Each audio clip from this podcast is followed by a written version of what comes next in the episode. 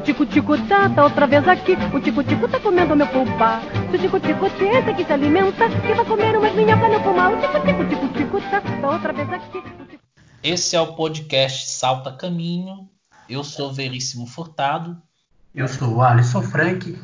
Nesse podcast nós vamos dialogar sobre alguns pontos em torno da imagem de Paulo Freire, intelectual brasileiro que desenvolveu é, o método de educação voltado para as camadas populares e que se tornou um dos grandes nomes da educação no mundo, tendo sido considerado, inclusive, um dos maiores educadores da história da humanidade. Ah, nesse diálogo, a gente aborda vários pontos essenciais sobre o seu pensamento, mas também tenta dialogar com a realidade de hoje, tentando trazer algumas questões que ainda são latentes na educação brasileira. Claro, é preciso também esclarecer que isso que nós fazemos aqui é apenas um diálogo, não tem nenhuma intenção de ser uma verdade absoluta e não tem nenhuma intenção também de ser um conhecimento pronto e acabado. Nós estamos sempre construindo, inclusive por isso o nome do podcast é Salta Caminho.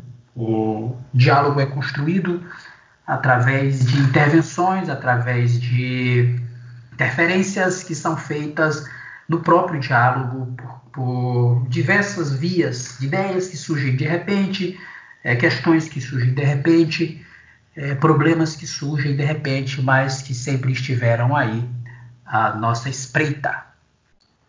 Então, essa conversa a gente parte da figura de Paulo Freire como um exemplo de é, educação popular revolucionária que tinha como princípio o esclarecimento das classes, das camadas da sociedade que eram mais humildes e que essas camadas pudessem ter acesso ao básico, ao necessário para poder fazer uma leitura do mundo. E Paulo Freire foi sem dúvidas um dos maiores educadores da história da humanidade, é, que se preocupou de forma insistente, perseverante, né, com a formação, com o esclarecimento do povo. É, ele nasceu em Recife, né, pernambucano, em 1921 e faleceu em São Paulo em 97, mas todo o percurso da sua vida foi reconhecido como um grande intelectual, como um grande educador, agiu, né, teve participação política direta junto ao povo, é, ocupou cargos importantes na vida política dele, mas foi acima de tudo e talvez uma das coisas que a gente tem que destacar com mais seriedade foi acima de tudo o intelectual que se apresentou contra a ideia de uma educação dominadora, doutrinadora, a ideia de uma educação que não respeita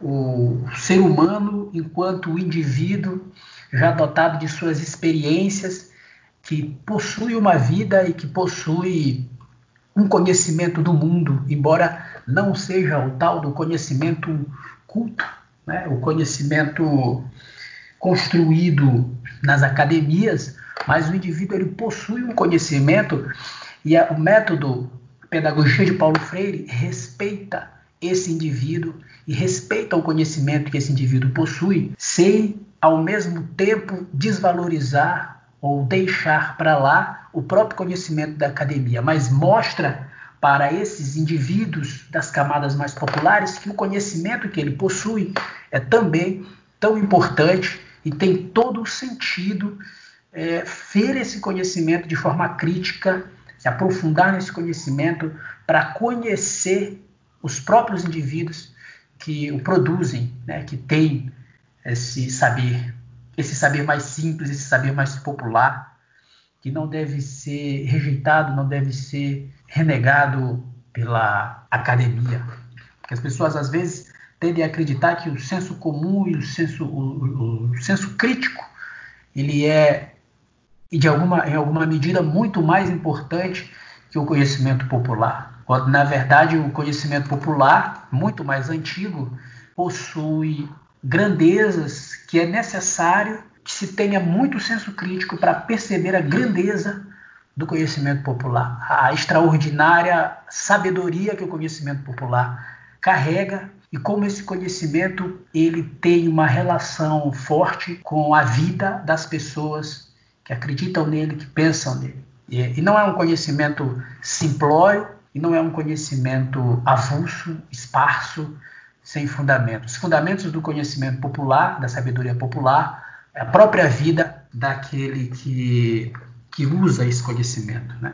Mas o Paulo Freire, ele foi também um intelectual que ele tinha ideias que eram extremamente perigosas para o período dele, o que explica o fato dele ter sido exilado, expulso, vamos dizer assim, do Brasil por causa do seu envolvimento com o povo e por causa da educação que ele defendia. Então, a ideia, a, a imagem de Paulo Freire como um educador popular, como um educador da pedagogia, da pedagogia crítica, como um, educador que estava preocupado com a condição, a situação dos oprimidos, pensando a autonomia das pessoas, pensando o esclarecimento das pessoas. Essa imagem de Paulo Freire é a imagem da qual nós podemos partir para poder pensar, de alguma, alguma, medida, alguma medida, qual é o sentido da educação pública brasileira e mesmo qual é o sentido da educação dos homens, qual é o sentido da educação das pessoas, sobretudo hoje, no século XXI, depois de nós já termos passado por tantas coisas do mundo moderno, como por exemplo a Primeira e a Segunda Guerra Mundial, depois de já termos passado pela, por experiências terríveis, qual seria o sentido da educação para alguns intelectuais? O sentido da educação seria justamente não passar por essas experiências terríveis de guerra, de exploração dos homens, de marginalização dos homens, de novo.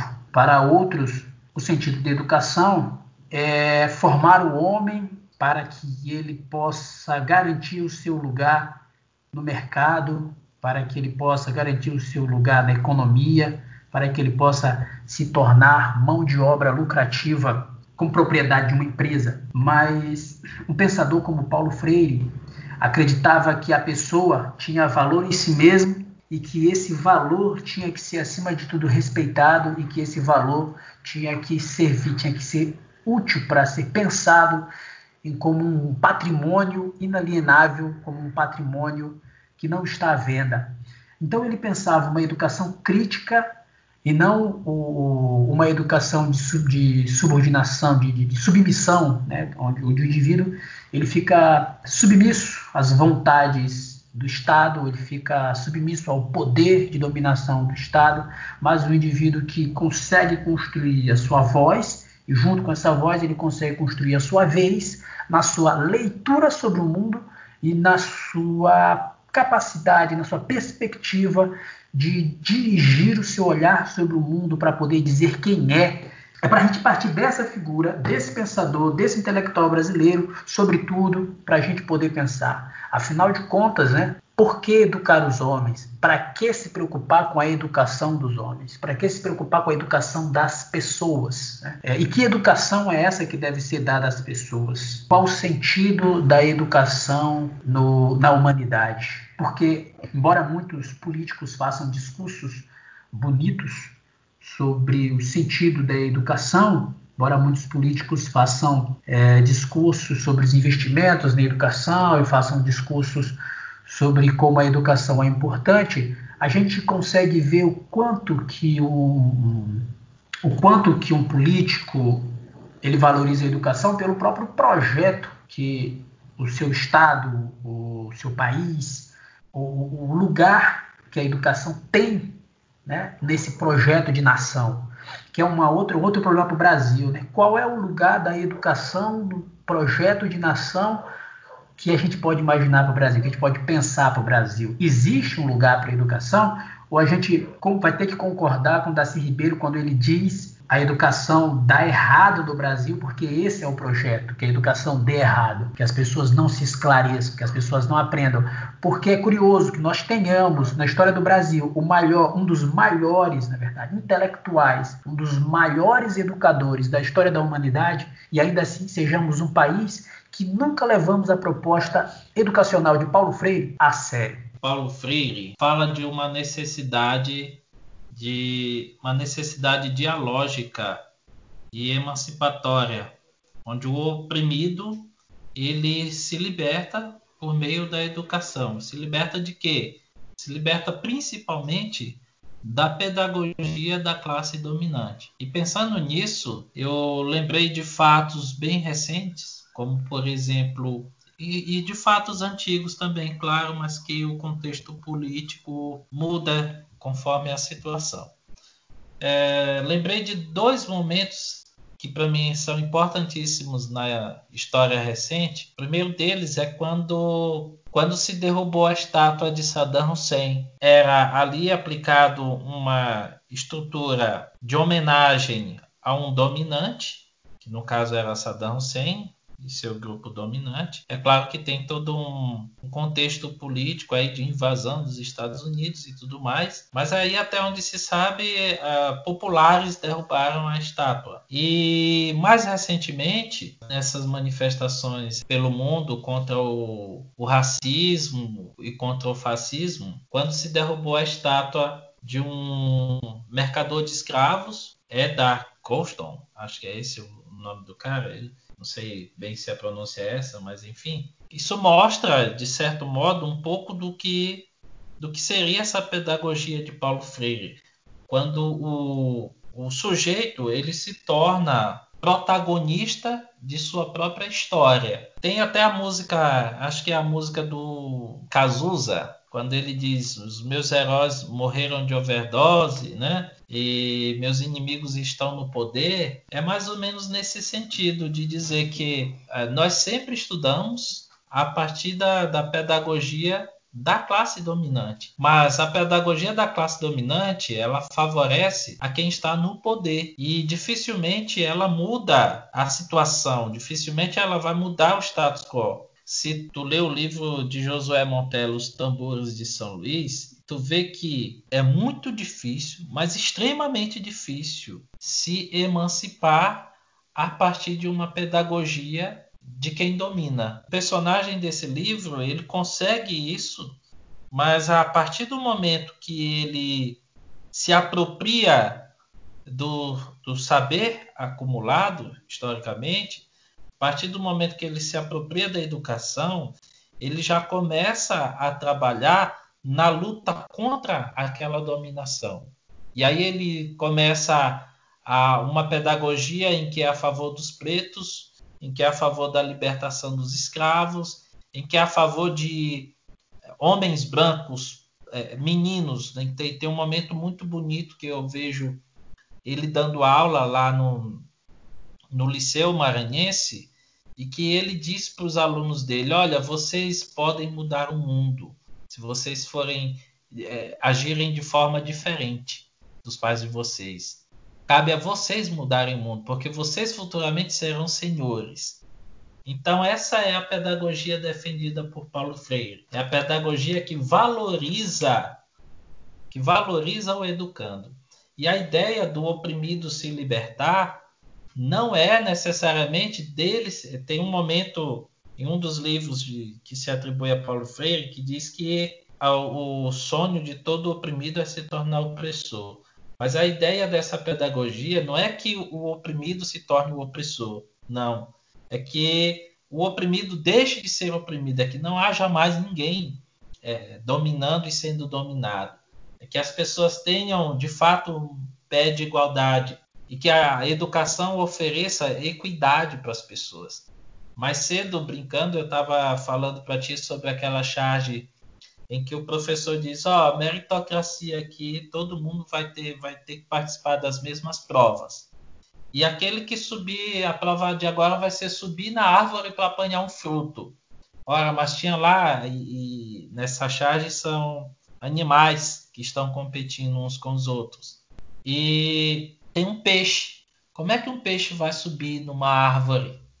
Como é que um peixe vai. É, quer dizer, o, o, peixe ele é burro, ele não, é capaz de aprender porque ele não sobe numa árvore, ele não tem a mesma agilidade que um macaco, por exemplo. Para correr também, mas quando ele está na área dele, dentro d'água, ele é o mestre, né? Ele, ele, ele, é o que nada melhor, ele é o que se desenvolve, se desenrola melhor dentro da água, coisa que o macaco jamais faria, porque ele é bom de subir em árvore, por exemplo. E, e Paulo Freire defende a questão da, da, transformação da realidade. O sujeito transforma a realidade, o sujeito se humaniza, o sujeito luta pela liberdade e uma coisa importantíssima, o sujeito se desaliena. Porque a alienação ela é muito perigosa para o ser humano. O significado de alienação, de uma maneira, falando assim, grosso modo, alienação é quando o outro escolhe por mim. E quando isso vem para o lado da educação, em que o outro escolhe tudo por mim, ela não faz sentido nenhum. Uma vez eu vi uma reportagem no jornal hoje, onde se perguntava para uma criança do Amazonas qual era o sonho dela. E ela dizia que ela queria comer uma maçã, igual ela vê no, no desenho animado, igual ela vê no livro. E isso me fez refletir, é, por exemplo, poxa, mas que tipo de educação essa criança está recebendo? Ela recebe um tipo de educação em que na matemática ela aprende que cinco maçãs menos duas maçãs é igual a três maçãs. A maçã não faz sentido nenhum para a vida dela, ela não tem acesso a isso. Por que não usar banana? Por que não usar tangerina? Por que não usar limão, jaca, manga? Que é o que ela tem lá. Então é, é justamente isso que Paulo Freire defende. Isso, a ideia de que a pessoa vai, quando ela for pensar o mundo, ela tem que pensar o mundo que está acessível a ela. Né? Ela vai pensar a realidade que está à sua volta. Então, quando eu vou pensar uh, uma palavra que representa alguma coisa no meu mundo, eu tenho que conhecer qual ligação, qual, qual relação eu tenho com aquela palavra no meu cotidiano. Não ia fazer sentido nenhum ensinar um pedreiro, por exemplo, a aprender, ensiná-lo a, a ler usando exemplos da área da música, né, da, escalas musicais, se ele mesmo não, não sabia, não sabe ler a partitura, não, não conhece, é, não, não tem introdução naquele mundo da música e tudo. Faz sentido se eu começar a usar elementos próprios da sua realidade, tijolo, cimento, é, e ficar pensando qual a relação que existe entre a pessoa, as palavras que ela mobiliza no seu dia a dia e o mundo que está à sua volta. É, e ao mesmo tempo, para além disso, né, e aí é que está o movimento crítico que é construído, pensar também por que, que o mundo dela e aquelas palavras estão intimamente relacionadas, estão intimamente, intimamente ligadas. E como que a construção desse mundo é também a construção dessas pessoas, porque as palavras que elas usam para pensar o mundo são as mesmas palavras que teceram a existência dessa pessoa. É uma coisa bastante curiosa isso. A gente acha que as palavras são instrumentos que nós usamos para falar sobre as coisas, mas nós mesmos, enquanto pessoas, somos tecidos pelas palavras, porque as palavras elas não são apenas códigos de significados, significações, né, significantes. As palavras elas são uma arquitetura na qual nós construímos a nossa existência.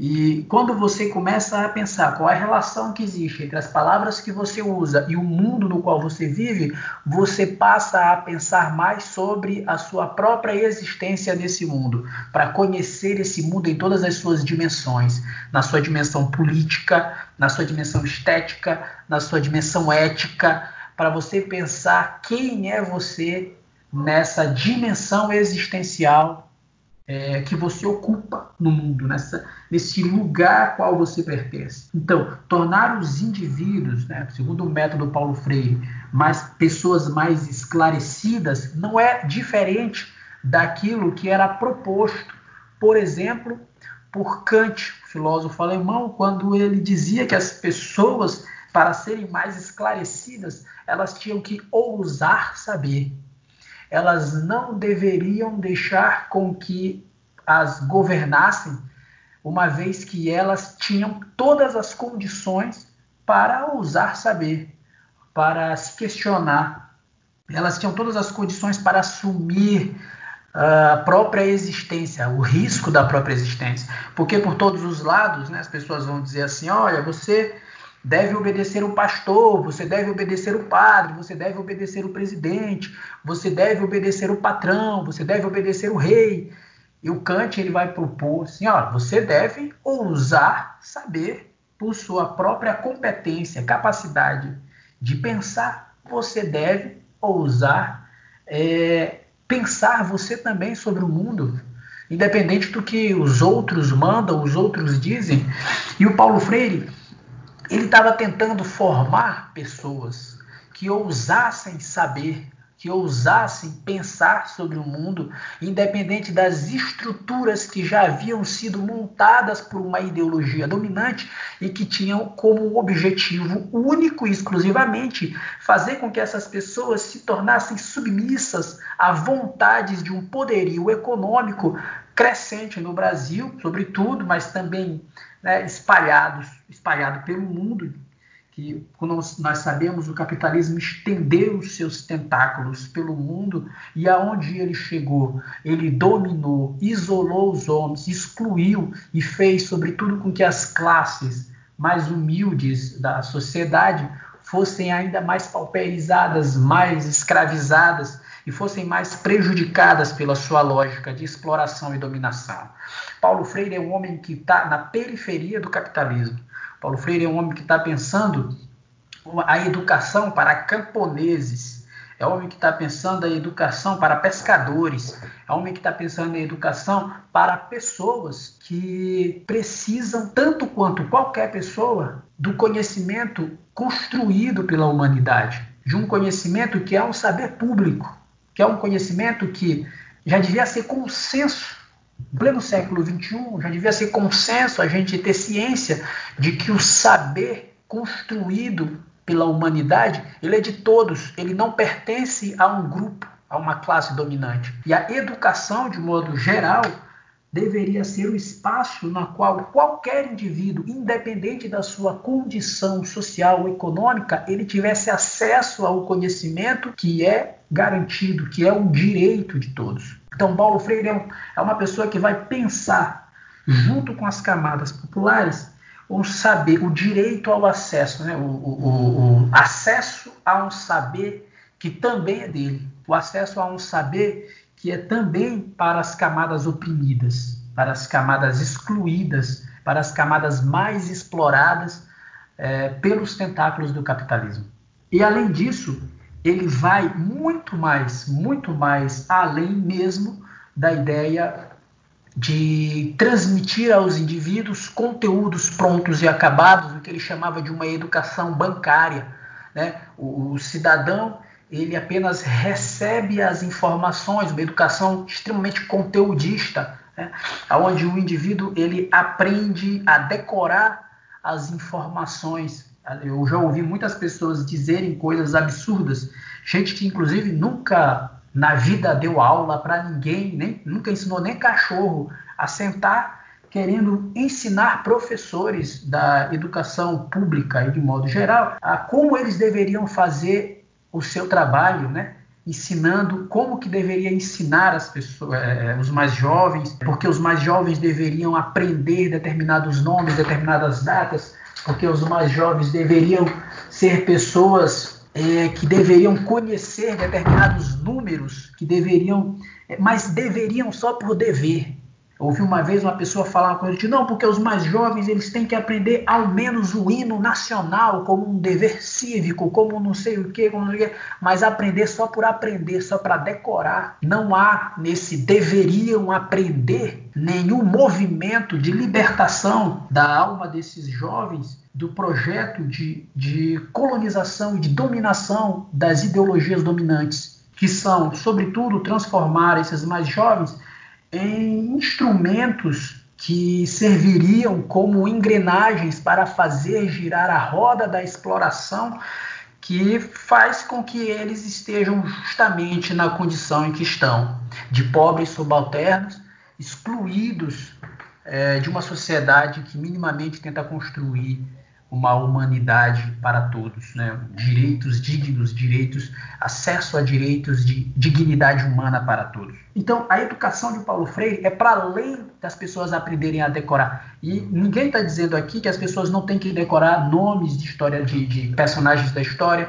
e que as pessoas não têm que decorar a tabuada, aprender a tabuada de modo mais específico, que as pessoas não têm que aprender as regras. Ninguém está dizendo isso, que as pessoas não devem aprender regras gramaticais, que as pessoas não devem aprender as regras, as leis da física, não é nada disso.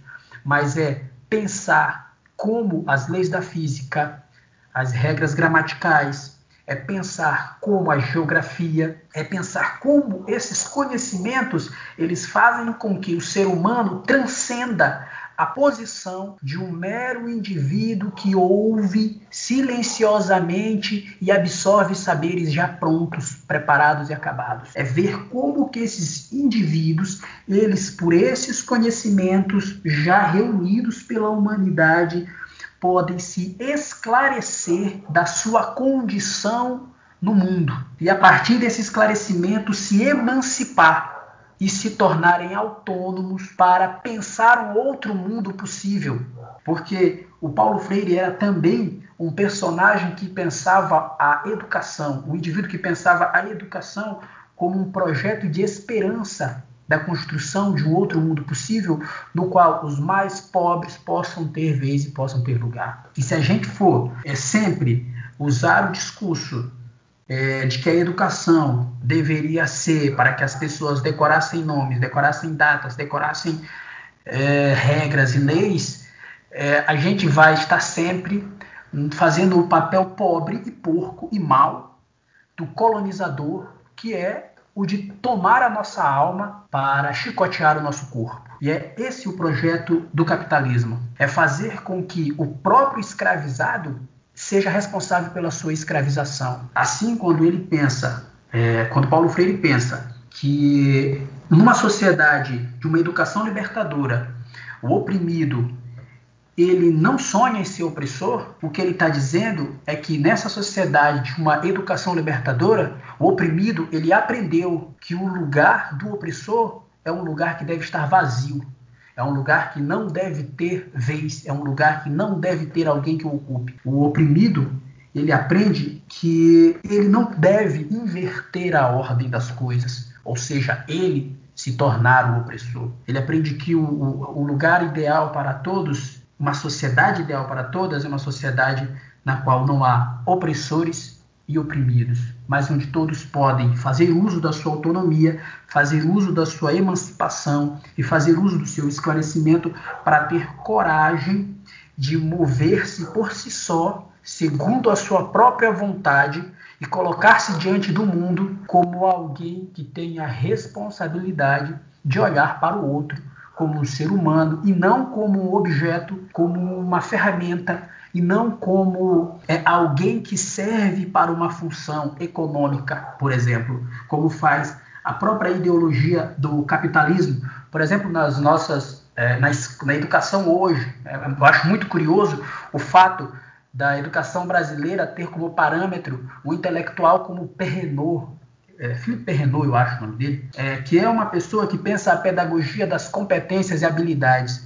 Competências e habilidades que já foram esclarecidas nos cursos do Michel Foucault sobre a biopolítica, é, que nada mais são do que formas é, do próprios, dos próprios valores neoliberais, né, de tornar as pessoas instrumentos de trabalho nas mãos da economia. A pessoa ela é dotada de competências e habilidades que a alienam completamente do seu meio social, porque ela nasce com aquelas competências segundo o entendimento é, da, dessa psicologia perversa do neoliberalismo. A pessoa nasce com essa com essas habilidades e competências, e essas habilidades e competências, por sua vez, devem ser desenvolvidas pela escola para que ela se torne um profissional, para que ela se torne útil na sociedade. Então, essa forma de compreender o ser humano é justamente a forma de vender o ser humano para o mercado. E era contra essa forma, é contra esse tipo de compreensão do ser humano, que é uma espécie de commodity, né, de terreno aonde você vai extrair alguma espécie de riqueza útil à lógica que o transformou no escravo. É contra esse tipo de lógica, de, de, de pensamento, que a gente deve mobilizar o, a pedagogia de Paulo Freire porque a educação ela não deve ser pensada em hipótese alguma como a educação que visa extrair dos indivíduos os seus valores. Porque é muito, é muito estranho pensar, qualquer um pode fazer esse exercício. Se você tem alguma coisa em você que você valoriza muito, você não vende. Muito pelo contrário, você cultiva. Você não usa isso para ganhar dinheiro. Muito pelo contrário, você cuida. Mas o capitalismo entende que seus esses tais, essas tais das competências e habilidades são produtos que estão à venda. E como estão à venda, seria o serviço da escola cultivá-los para que você os venda no mercado. Isso é uma espécie de prostituição da juventude por meio de um método de perversidade econômico infiltrado na educação por uma lógica, inclusive, de discurso. É, é uma lógica argumentativa que busca a tal da modernização da educação, nada mais é do que colocar o corpo e a alma dos mais jovens a serviço da, do status de é, dominação, né? Do, do, indivíduos que serão dominados, justamente que já foram dominados quando aceitaram jogar o jogo no qual suas competências e suas habilidades são produtos a serem explorados pelo mercado. Lembrei agora de uma vez em que o próprio Paulo Freire, em uma de suas obras, ele, ele fala desse exemplo. Ele diz que foi fazer uma palestra auditório para pessoas comuns, operários, enfim. Estava defendendo alguma coisa sobre é, contra palmada, contra bater e tudo mais. E aí ele disse que depois que ele se sentiu convencido de que ele fez uma boa palestra e de que ele estava defendendo com bons argumentos o ponto de vista dele. E aí um operário humilde levanta a mão e põe o chapéu assim entre entre as mãos e pede a palavra. E aí o operário diz assim: Doutor, eu imagino que na sua casa você talvez tenha dois filhos. E ainda que eles não tenham cada um seu próprio quarto, mas eles dormem no quarto deles.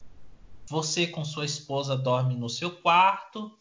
E vocês devem ter uma casa que tem vários cômodos, que deve ter uma sala, um quintal, uma varandinha. É, ele disse mais ou menos com essas palavras, é claro, eu estou aqui é, dizendo o que eu estou me lembrando, né? E, e Paulo Freire fica escutando isso.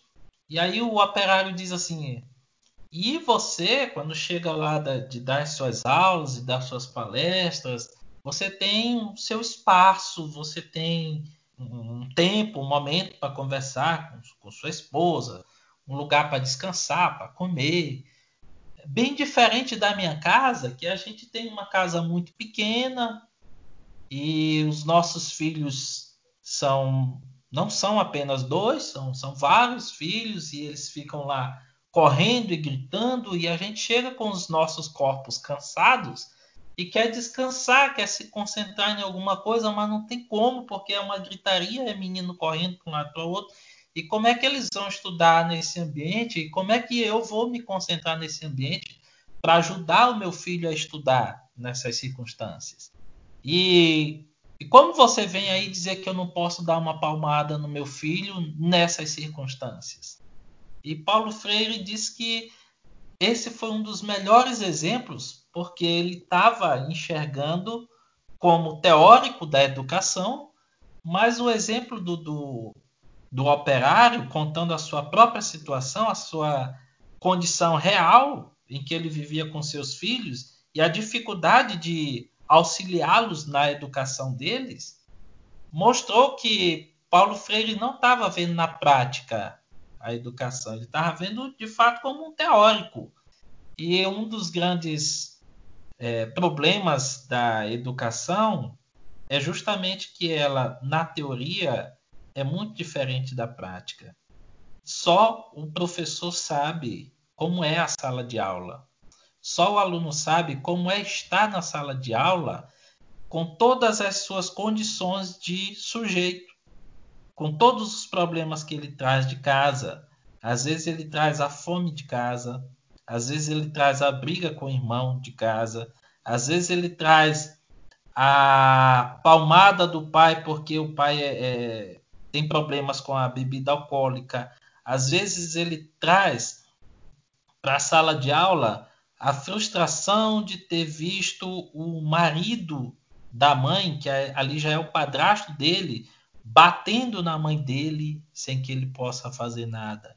Então, é diferente da, da, visão do teórico da educação quando se propõe, por exemplo, como nos moldes que nós estamos vivendo atualmente, as condições reais de agora. Eu posso até ter um aplicativo onde a internet ela é custeada pelo Estado, mas esse aplicativo não resolve tudo, porque mesmo que a internet chegue patrocinada, como eles usam esse termo, e mesmo que seja de qualquer uma das operadoras, eu tenho casas em que o pai sai para trabalhar e leva o único celular que tem na casa. Então, como é que esse menino vai estudar? Ah, mas tem um canal aberto também, a gente está transmitindo pelo canal aberto. É, mas é, é, uma TV que tem lá na casa do cara, e muitas vezes essa TV, ainda que ele consiga assistir, ele está lá disputando o horário com o irmão dele, com a irmã dele ou com a mãe que quer assistir alguma coisa na televisão. Às vezes, mesmo que ele consiga assistir, ele não consegue se concentrar. É muito fácil você pensar que a família de todo mundo é igual à sua. Você pensar que o seu filho tem tendo um computador em casa, ou mesmo que não tenha, mas que tenha um ambiente minimamente propício ao estudo, à concentração, é, Existem muitas famílias que moram num único cômodo e que ali mora oito pessoas, sete pessoas. Como é que a pessoa vai se concentrar nessas condições? Uma outra coisa que Paulo Freire é, nos ensina é que o indivíduo, quando ele,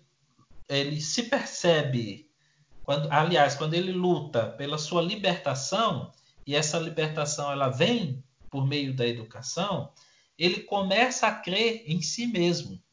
Ora, quantas vezes aqui para dar exemplos, a gente não já ouviu em sala de aula o aluno ou a aluna dizendo: Ah, isso aí eu não aprendo, não, isso é muito difícil, eu sou burro mesmo, eu não vou aprender isso daí, né? Ou quantas vezes a gente conversa com o pai do aluno, com a mãe do aluno, um avô, e essas pessoas dizem: Ah, mas esse menino não aprende nada, esse menino dá muito trabalho mesmo. Olha, desde criança que ele não aprende nada, ele não consegue aprender, eu não sei o que é isso, né? porque o aluno não crê em si mesmo. Aí eu lembrei agora, falando nisso, de um curta-metragem de Fauston da Silva que se chama Meu Amigo Nietzsche e que tem um menino justamente nessas condições, que tinha dificuldade de, de aprender, é, mas ele não tinha dificuldade de aprender. Isso se mostra no, no, no curta, né? a metodologia que estava sendo utilizada para ensinar essa criança não estava de acordo com a necessidade do indivíduo naquele momento. E aí mostra que ele encontra um livro de Nietzsche no lixão e começa a ler, e ele começa a acreditar em si mesmo e depois é, o, o, filme mostra que o menino está lá um revolucionário, né? E é até legal a, a, o final do filme que mostra que depois ele se encontra com Marx num, livro de Marx, né? Então, ou seja, as condições têm que ser com equidade, conforme a necessidade do estudante, conforme a necessidade do indivíduo. E Paulo Freire também ele defende que o papel tanto do professor quanto do estudante é de juntos desmistificar a realidade de uma maneira crítica e procurar conhecer e recriar essa realidade. E isso se dá através de um processo, um processo de formação que não desprende a educação formal do modo de vida, da, das condições reais do, do indivíduo. Tu falou há pouco de educação bancária. Essa educação bancária é muito criticada por Paulo Freire, não funciona porque ela desconsidera o mundo como ele é. Para Paulo Freire, o mundo tem que ser apenas um, um, lugar de mediação. O professor e o aluno eles educam a si mesmos, mediados pelo mundo, mas não podemos pensar como pensava na educação bancária, como se pensa na educação bancária, que a, o, o mundo está ali distante, que o mundo é alheio, né? que o mundo não faz parte da existência do indivíduo. E aí é como aquele exemplo lá da maçã que eu dei mais cedo, né? Eu estudo sobre a neve, mas eu nunca vou ver a neve. Isso não faz sentido nenhum para mim. Eu vi uma cena em The Walking Dead, onde a filha do Rick Grimes, ela tá lá estudando, fazendo cálculos, e ela tá conversando ao mesmo tempo com o vilão, o Negan. E aí ela tá fazendo um cálculo sobre a velocidade que um avião passa e e aí o Negan disse: Você já viu um avião na sua vida? E ela não. E aí ele diz: Então isso não faz sentido nenhum. Calcule a velocidade que um zumbi corre. Porque aquelas eram as condições em que ela se encontrava naquele momento. Uma coisa que me deixa muito, muito triste como educador, como professor, é de saber que nas últimas eleições presidenciais nós tivemos é, candidatos, inclusive o que hoje está aí eleito, que tinha como um dos projetos do, do, da sua campanha expurgar Paulo Freire da educação brasileira. Uma coisa extremamente absurda, dita por alguém que não entende nada de educação. Paulo Freire é um pensador que deve ser praticado, que deve ser carregado debaixo do braço e que muitos países mundo afora adotam sua pedagogia. As pessoas acham às vezes que um aluno numa escola pública não aprende porque ele não quer, ou não aprende porque o professor é ruim, ou não aprende porque a sala de aula tem cadeiras é, é, ruins para ele estudar e o professor tem jeito. Na verdade, tem, claro, todos esses problemas mas a questão é muito mais profunda do que isso. A maior parte dos problemas da escola, sobretudo da educação pública, são problemas sociais que devem ser resolvidos. Se a gente quiser, de fato, uma educação de qualidade, a gente tem que pensar na estrutura da sociedade. A gente tem que pensar em saneamento básico, a gente tem que pensar em transporte público, a gente tem que pensar em uma série de questões que devem ser resolvidas é, segurança pública, iluminação, uma, um monte, assim, tanta coisa. E aí, resolvendo essas questões junto com a questão, com o problema da educação. Quando a gente faz discurso, às vezes a gente faz debate, às vezes com, com pessoas que acham que é muito caro quando você pensa educação, é, você vai ver, por exemplo, o próprio Fernando Henrique Cardoso, que achava muito caro alguns projetos de educação. É sempre muito caro é, pensar os subsídios para a educação, mais professor, mais estrutura, melhores condições para o aluno dentro da escola, melhores condições para o trabalho do professor. Mas quando essas pessoas pensam dinheiro para banco, para grandes empresas, nada disso é caro. Mas quando se trata de educação, é sempre muito caro construir uma escola maior, é sempre muito caro dar uma merenda de qualidade para os alunos. Tem político, inclusive, que oferece ração para os alunos, ou, ou, então tenta carimbar a mão deles, né, para eles não merendarem duas vezes. Né? Político que, que acha que pobres não têm hábitos alimentares, e que acha que é muito caro investir na educação pública nesse sentido. E aí inventa uma série de engodos pedagógicos e acha que isso vai resolver o problema. Queria finalizar com uma citação de Paulo Freire, muito conhecida, na qual ele diz que a educação não transforma o mundo, a educação muda as pessoas e as pessoas mudam o mundo.